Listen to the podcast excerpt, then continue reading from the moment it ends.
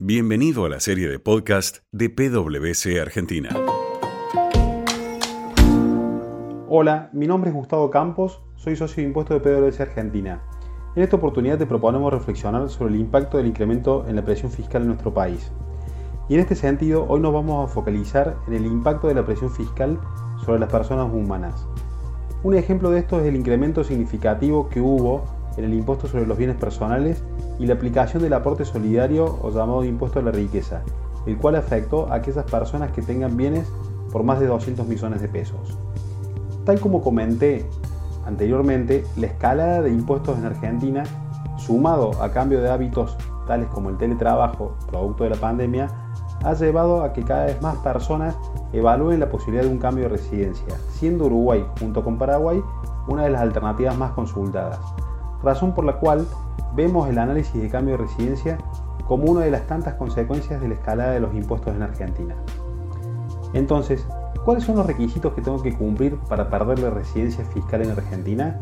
¿Y cuáles son los requisitos y ventajas de tener la residencia fiscal en otro país, como por ejemplo Uruguay? Ahora lo vamos a comentar.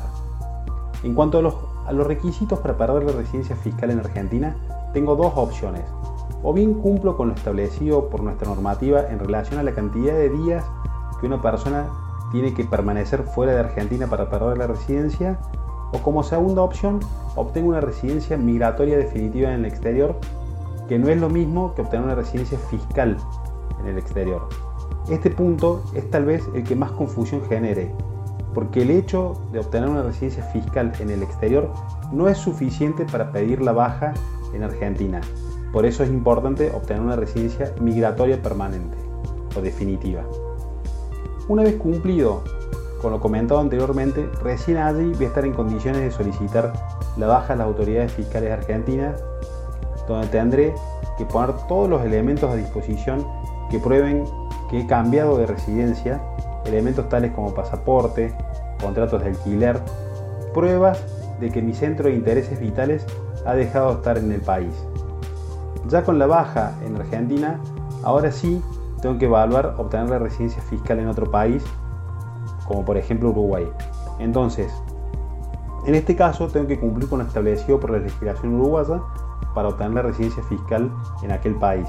Es importante destacar que el gobierno uruguayo ha flexibilizado los requisitos de la obtención de la residencia fiscal en el último año. Una vez obtenida la residencia fiscal uruguaya, habiendo previamente logrado la baja fiscal en Argentina, puedo empezar a entender las diferencias significativas entre los diferentes países desde una perspectiva fiscal. Básicamente, una persona que se dio de baja en Argentina y pasó a ser residente fiscal en Uruguay va a dejar, va a dejar de pagar bienes personales por aquellos bienes que tenga fuera de Uruguay. No obstante, por aquellos bienes que esa persona mantenga en Argentina, va a seguir tributando bienes personales a través de un responsable sustituto. En lo que respecta al impuesto a las ganancias por la renta que obtenga sobre los bienes que tenga fuera de Uruguay, no va a tributar por los primeros 10 años. Luego de ese periodo de ventana, estas rentas van a quedar alcanzadas una alícuota del 12%. Hasta acá hemos mencionado algunas de las diferencias en los sistemas tributarios.